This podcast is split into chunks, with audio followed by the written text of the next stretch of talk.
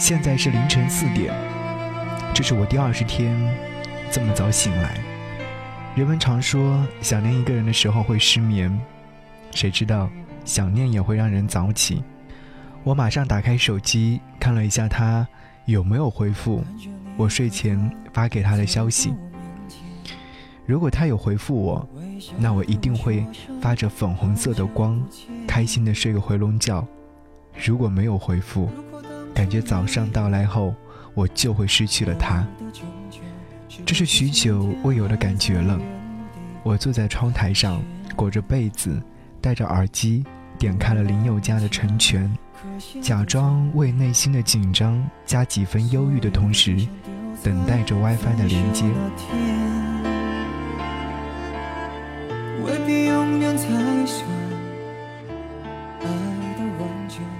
我和这个女孩子是在实习的时候就认识了，我们在同一个部门、同一个小组，可能是同龄人的关系，我对他多了一些留意。刚认识的那个周五下班之后，我们在酒吧喝酒聊天，他放下手中的红色玛格丽特，突然对我说了一句：“我不会喜欢你的。”身旁的同事们正在喝着酒聊着天，大笑声掩盖了这句话。其他人有没有听见？我不知道，我是假装没有听见的。尽管很奇怪，他为什么会这么说，但在我的内心里面，在那一刻，还是激起了一股狠劲。我就要你喜欢我。想不到青春期的幼稚和自大还残留到现在。可能跟喝了一杯酒吧老板特调的僵尸鸡尾酒有关吧。那晚我们聊了很多话，短短五十分钟，感觉让我们省略了几个月的相处，就觉得对方是一个有趣的人。于是我坚定了追求他的冲动。本来这股冲劲应该在当晚熄火的。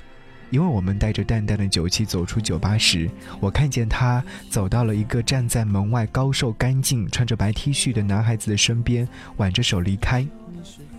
那个男孩子一看就是属于少女最喜爱男士系列的榜首，两个人的背影看着很般配。我内心失落了三点六秒，告诉自己还是放弃吧，人家有男朋友了。可是那一晚酒醒之后。我还是对决心放弃追求他这部分选择性断片了。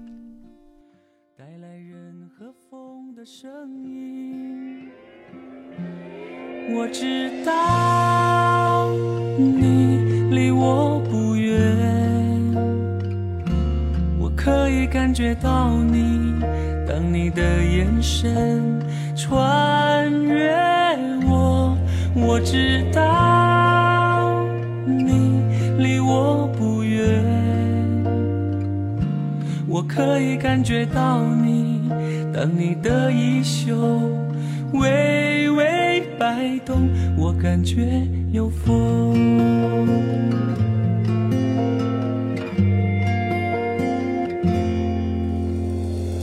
你是否曾经像我一样，清楚地醒在？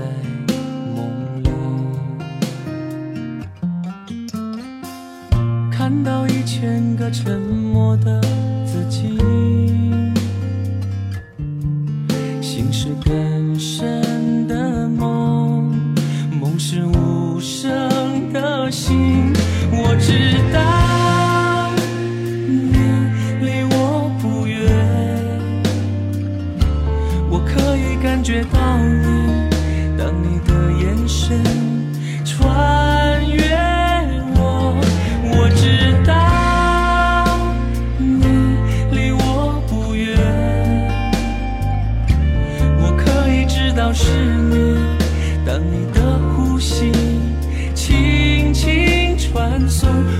觉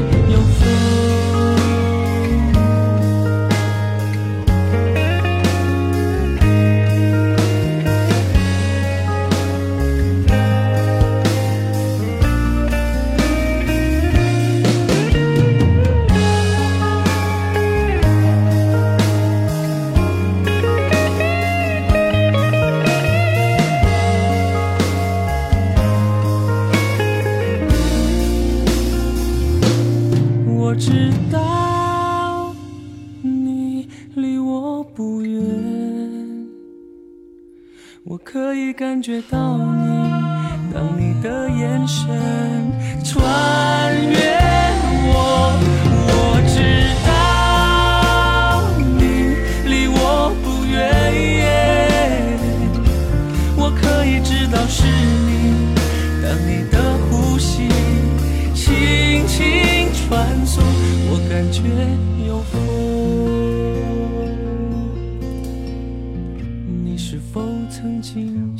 爱终于连接上了，我又回到了现实，马上点开跟他的对话框，嘴里面默念了他一定会回复我的。毕竟那是我睡前在朋友圈和低俗小群里精心寻找的很久的小视频，每一次等待他回复，我都责怪自己不争气。暗恋不是坏事，但暗恋有伴侣的人就注定会被鄙视。我真的连自己道德那一关都过不了了，可是每一天，不管心理斗争多么激烈，却还是控制不住去寻找他的冲动。睡了吗？在干嘛？楼下开了一家卤肉饭，我们一起去试试吧。在床上挣扎了很久，思考了很多遍之后，我终于发出了一句：“你今天穿的高跟鞋很好看。”但。转过身一想，觉得女生可能因为不知道怎么回复我而选择不回复，但发现已经无法撤回了。微信发出去之后，每隔三秒掏出一次手机，看看有没有回复。如果没有，总觉得最后跟他说的那几句话用词不当，并且责怪自己撩妹的话都不会说，真的很失败。空调正在吹着我露出的被子的屁股，而我喜欢的女孩子回复了：“视频好笑，哈哈哈，晚安。”好了，今晚可以安心的睡觉了。其实每一次跟他接触，都是地狱和天堂模式的快速切换。我会开心了几分钟，突然想到她可能就躺在她男朋友的怀里，就会再一次的掉进地狱。然后用尽全力拼命地排挤脑海里邪恶的想法，试图赶紧入睡。除了不敢想象，也不敢承认自己其实无力改变现实。我终于有一次可以单独送他回家的机会。我们在出租车上聊了很多话题，从小时候的趣事，到单位领导们的八卦，再到最后在学校里的一些忧伤的经历，主要是他的故事。